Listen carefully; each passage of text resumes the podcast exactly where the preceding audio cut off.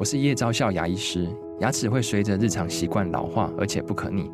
当珐琅质受损，牙齿结构会出现破裂，还有细微的小孔，导致我们牙齿变得又脆弱又敏感。这边我真心推荐贝欧尼修复牙膏，内含 BioHAP 成分，搭配正确的刷牙习惯，经科学实证，可在两周有效让牙齿再矿化，修复受损珐琅质的细微小孔。相关资讯及购买通路，请参考资讯栏连结。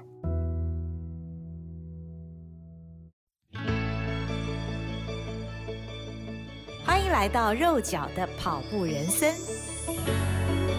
Hello，大家好，欢迎您来到肉脚的跑步人生，我是赵新平。今天我们请到现场的来宾是跑步教练罗玉莹教练，你好。你好，心屏姐好，大家好。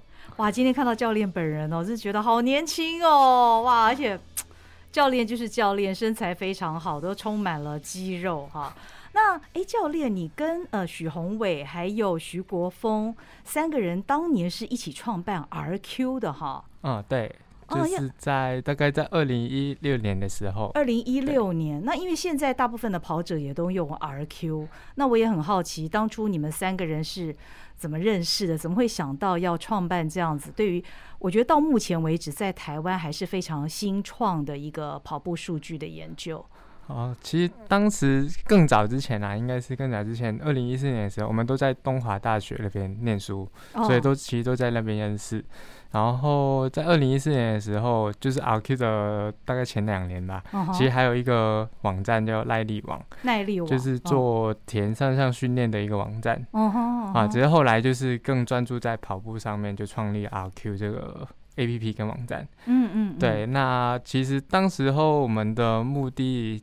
就是只是想要做一个工具给我们自己用，因为我们也很喜欢骑车跑步跟田山上训练嘛、嗯，所以就想要有这样的一个工具去帮助我们分析自己的数据、嗯。然后就刚好许宏伟他就是可以写程式，他是资讯工程背景的、哦，就可以做这方面的事情，然后再结合我们在训练上的一些理论的知识结合起来，就变成了 RQ 这个东西，就是。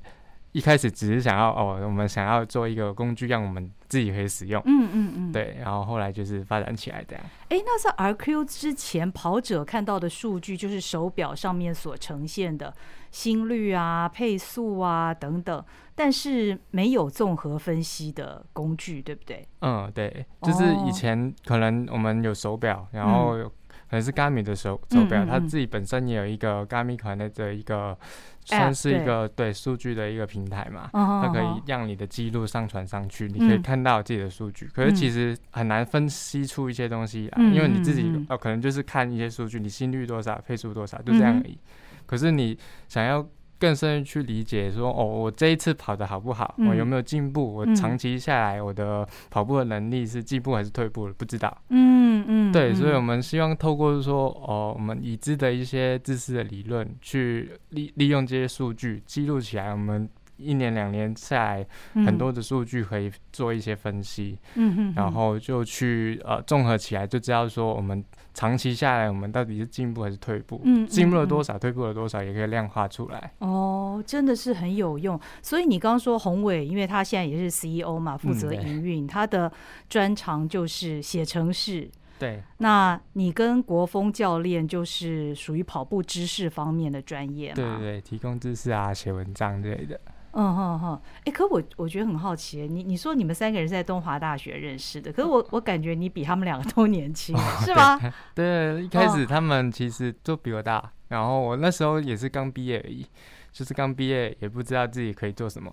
说大学 刚毕业，对，大学刚毕业，然后也同时练研究所啦，然后就兼职做这个。嗯嗯嗯其实那时候主要我的工作也是整理一些知识啊，嗯，然后分享一些文章，然后可能功能上提供一些建议这样。嗯哼哼哼，教练是原先是住在澳门嘛？你是澳门人，所以大学毕业的时候你就已经决定要在台湾定居了。这个其实呃。就是见一步走一步啦，oh. 就是我也不知道，我也不知道自己大学毕业之后要干嘛。Uh 其实没有一个很明确的目的，uh 就是哎，刚好有这个机会，我就加入进来，uh 就做做看嘛。因为我真的很有兴趣在跑步啊，跟田珊珊的训练方面，嗯、uh 对，很想要学更多，然后想要分享更多，uh 就加入进来。也没有想过后来能够定居在台湾。哦、对，就其实真的想是这样想，可是能不能做到又是另一回事。而且就开始对呃，从创办 RQ 开始到后来就担任教练工作，就一直都是在跑步专业的这个路上了。对对对。哦，很有趣耶！哦，这个人生的轨迹其实就好像你在跑一场马拉松，但是你当时还不太知道沿途的风景会是一个什么样的风景。对对对，呃，很有趣。哎，那呃，运营教练，所以跑力算是 RQ 发明出来的一个数据，对不对？跑力这个东西，其实在更早以前，应该是算是 Daniel 的一本书，我觉得 Daniel 跑步方程式，因为啊啊，其实。国内有翻译这本书，它其实个概念就是用你的单次的成绩，嗯、就是你比赛的成绩，比如说全马跑三个小时，嗯，那你的跑力对应到就是多少？哦，对，可是就是有个缺点，就是你只能测一次，一次然后对应一次嘛。哦，可是我们。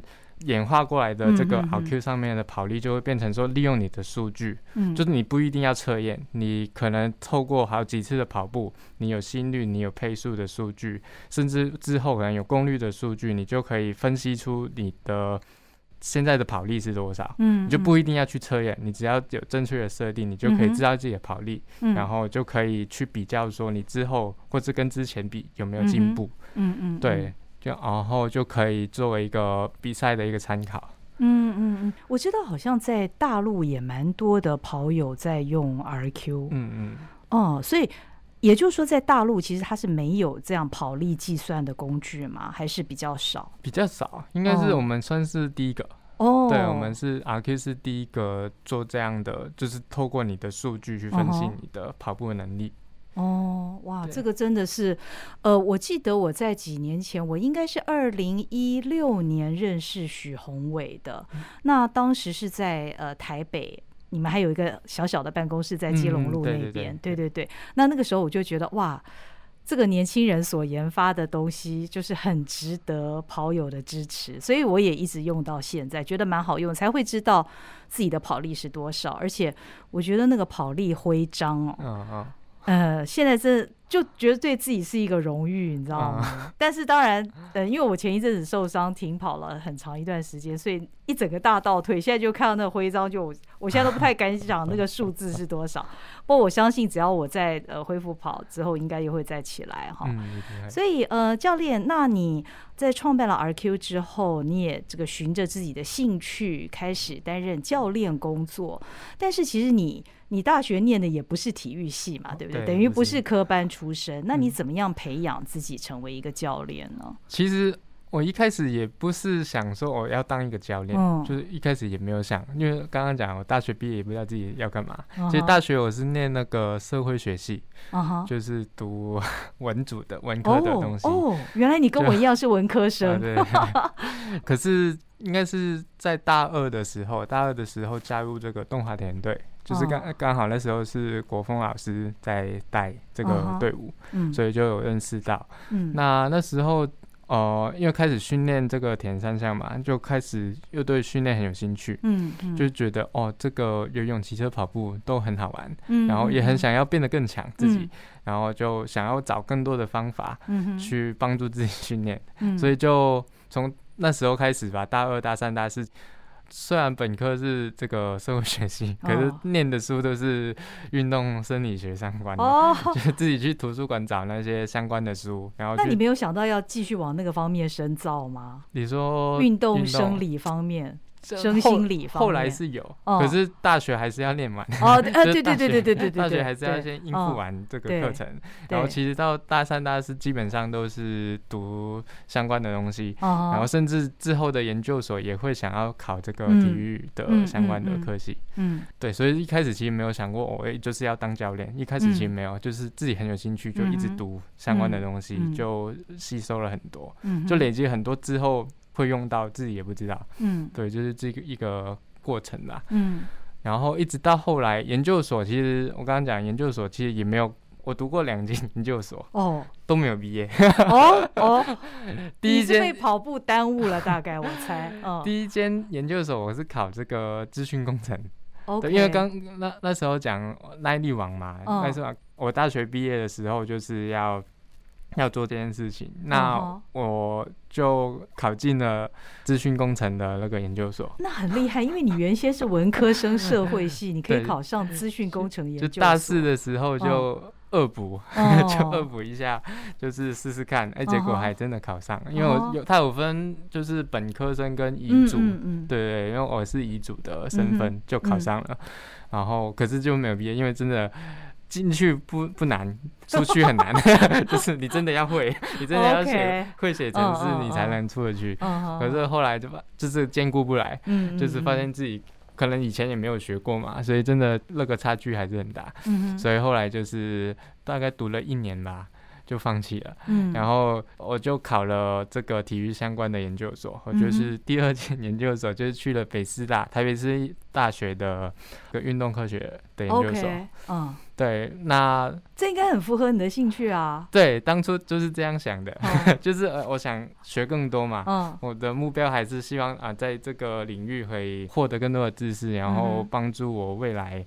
也不知道会不会当教练，或是做这方面的事情，可是就是自己的兴趣，嗯，很想要学更多，然后我就就考进去了，嗯，然后就大概读了半年的时间，大概一个学期多一点吧，我又放弃了。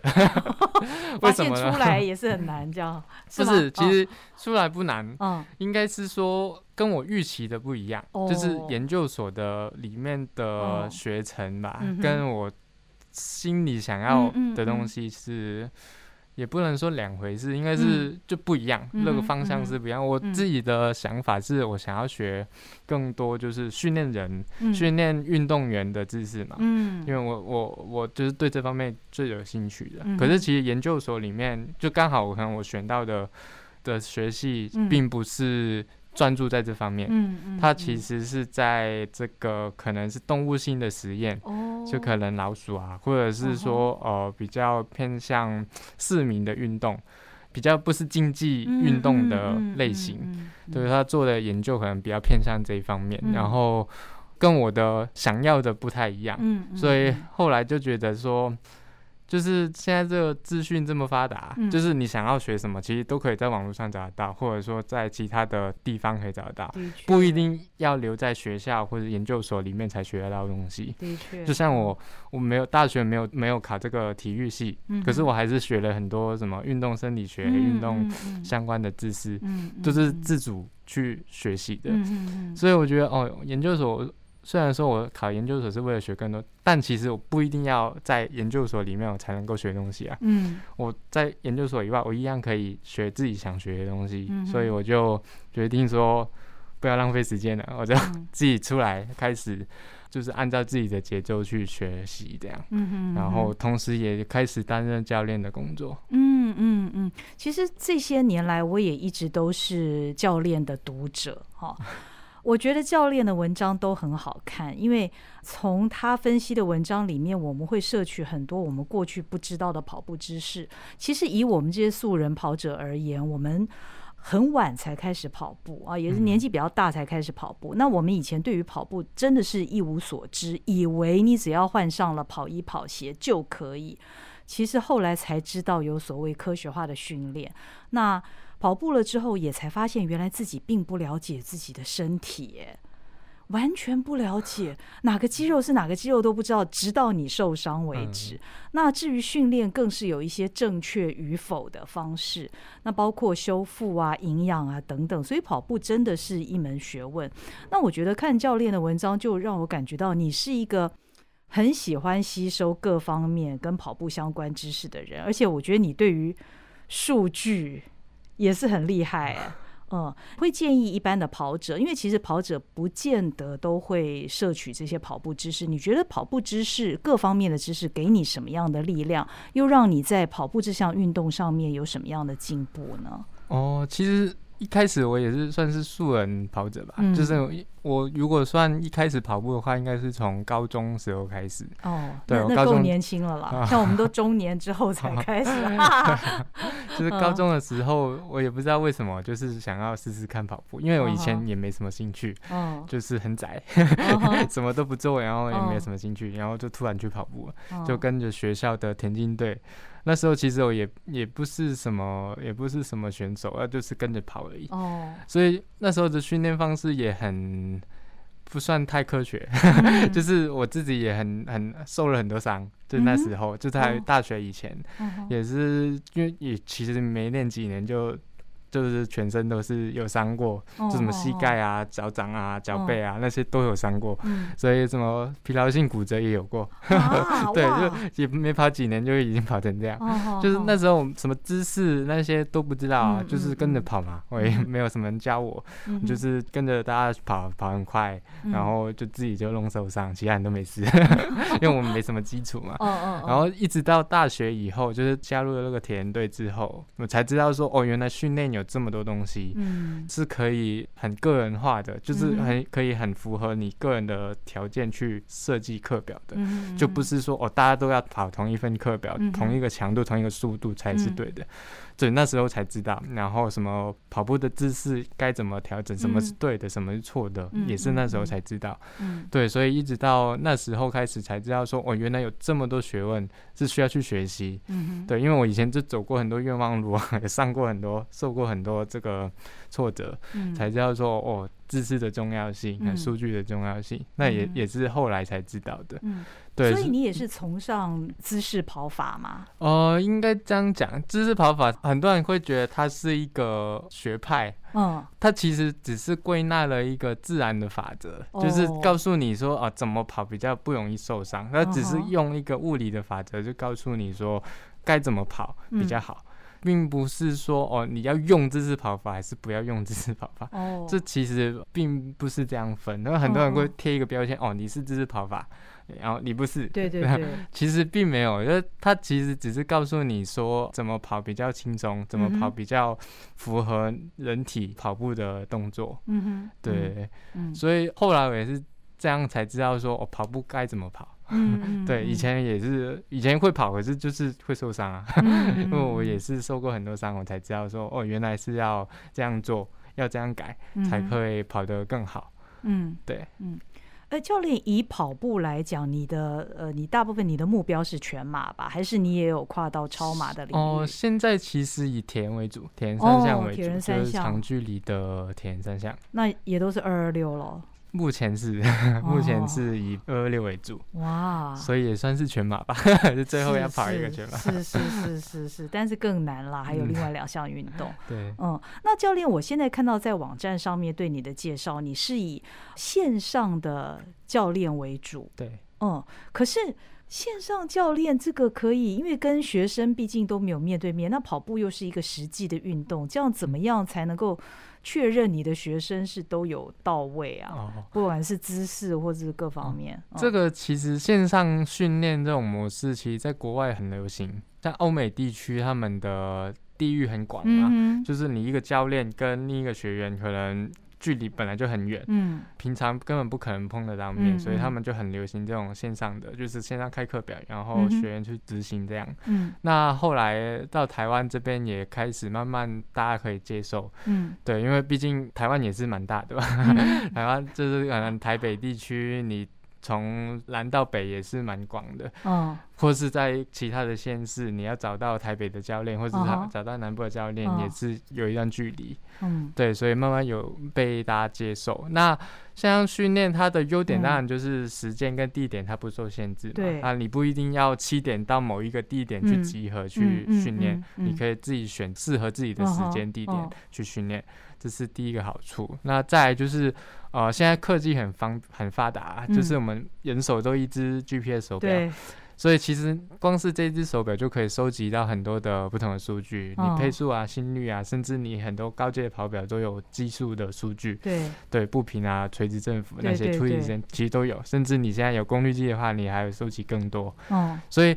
其实现在这种这么小的穿戴式装置，你要带着去练跑，嗯，其实你数据记录起来，再上传上去网络，那教练在不管多远的地方，嗯、就算这是在美国，你也可以马上的看得到，嗯、只要上传上去在线上，嗯，就可以及时的看到你的跑步的数据，嗯啊，当然没有办法面对面的这样子去交流，去去看。所以你刚刚讲到说，哦，学员的跑步姿势怎么怎么办？就是教练都看不到嘛，因为他没有办法在旁边。所以通常我的做法可能就是说，请他去拍影片。哦，对，就是找人帮他侧拍他的跑步的姿势的影片，然后再传回来，传给教练去做一个呃分析，这样。对，这是比较常见的做法。然后你会再示范正确的跑姿给他。嗯，对，就是会分析一下他的问题的重点，然后去给他一些建议，这样。那是不是比较自律的学生？适合线上教练啊？对，其实应该是这样讲，嗯、应该是说线上训练这种模式，它是有一个前提，就是你要有一个强烈的动机，嗯嗯，训练的动机，不管你是要跑比赛，你是要完成一个马拉松，甚至是减重这一个目标，也算是一个动机嘛，嗯，只要你动机够强烈，你才有办法自主去训练，嗯，不然线上训练是。没有人会推你出去出门训练，你一定要自己来。如果不训练，其实教练拿你也没办法。对对对，你就算 你就算课表开好，然后你都不练，教练也没办法，也不能干嘛，也不能惩罚你。就是要自律，那自律的前提就是你一定要有一个强烈的动机。当你动机够强烈了，你就会自律了。我现在懂了，找线上教练那个重点在于你自己，对而不是在教练。对，教练要自律，教练其实是协助你。对对对，对你自己要。要要摆烂呐什么的，其实你也也就随你了，看你想不想进步。嗯，对。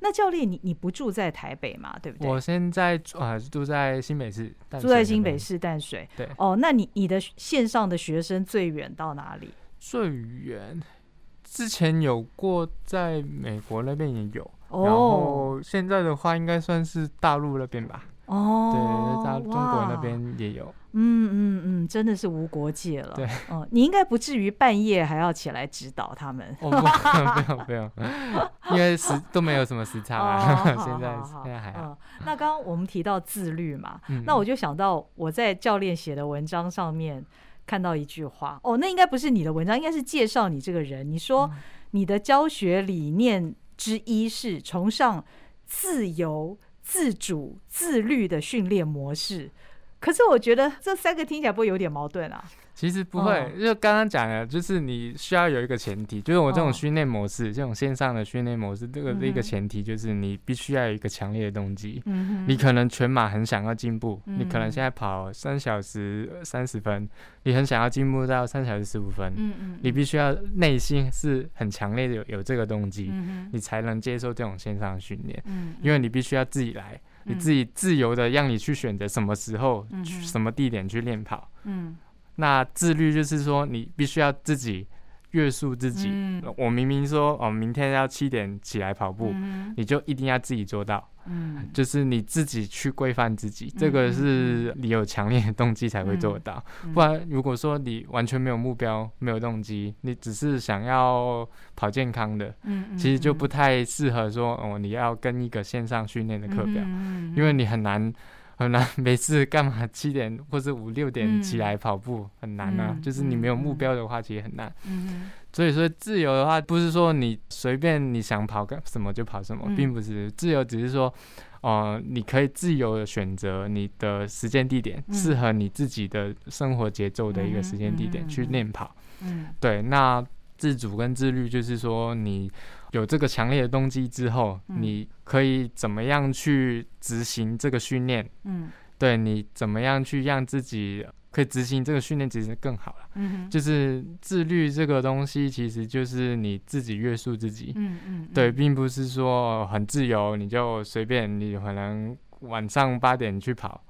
也没关系，就是你只要能够对自己的啊、呃、选择负责就好了。嗯嗯嗯。对，就教练其实只是提供方法，嗯，告诉你说哦，训练可以怎么安排，对，然后每天要干嘛要干嘛这样子。可是你你怎么去执行，你怎么去做，怎么去准备，对，就在于自己，就在于你的动机有多强烈。看起来我应该还蛮适合找线上教练的，因为我是一个既自律又自主的人，虽然我跑的并不好，说不定以后可以试试看哦。那教练有一个问题，我也很好奇哦，因为我自己是一个很喜欢写作的人，所以呢，我关注到教练也很喜欢写作的时候，我就很好奇啊，就是说，写作对你来讲，你你分享运动心得或者是一些跑步知识啊，它带给你什么样的乐趣，或者说对于自己有什么样的帮助？嗯，我觉得写文章就是一种很好的整理，嗯、就是你看很多东西，你看很多知识，你好像学会了，就是你好像知道了，可是当你要表达出来的时候，发现其实很。有一段距离 很困难，就是你可能其实还没有真的很懂，嗯，你必须要再回去多看几次，嗯，就是再去厘清一些问题，你才知道说哦，前因后果是什么，嗯，就其实写的这个过程就会强迫你做这件事情，嗯，如果你不用写，你就只是看的话，你就是看过，嗯，你好像知道了，嗯，可是其实很快就忘了，嗯，因为你真的没有内化进去自己的知识里面，嗯，所以透过写作，你就可以，就是刚刚讲的你。其实并没有办法写出来，因为真的还没有进去你的脑海里面。嗯，你必须要重看一些东西，或者是看更多，去弥补你有一些空白的地方。嗯，你才有办法真的是学进去你自己里面。嗯，嗯，你现在写作的频率大概是？现在有点多久？对，现在有，有一阵子没写了。对，因为真的有点忙。嗯，对，很期待看到教练新的文章。嗯，好，那我们这一集先跟教练谈到这里。下一集呢，我们想跟教练谈谈，就是他在文章里面常讲到的功率。哦，这门学问，其实我觉得虽然不见得每一个人都有功率计，但是其实跑者在熟悉了我们跑表里面提供给我们的配速啊、心率啊等等的一些健康数据等等，其实我们再了解一下更深一层的这个功率，我相信对跑者也是有帮助。所以我们下一集再来谈关于功率这个议题。谢谢教练，那也谢谢您这一集的收听，我们下回见喽，拜拜。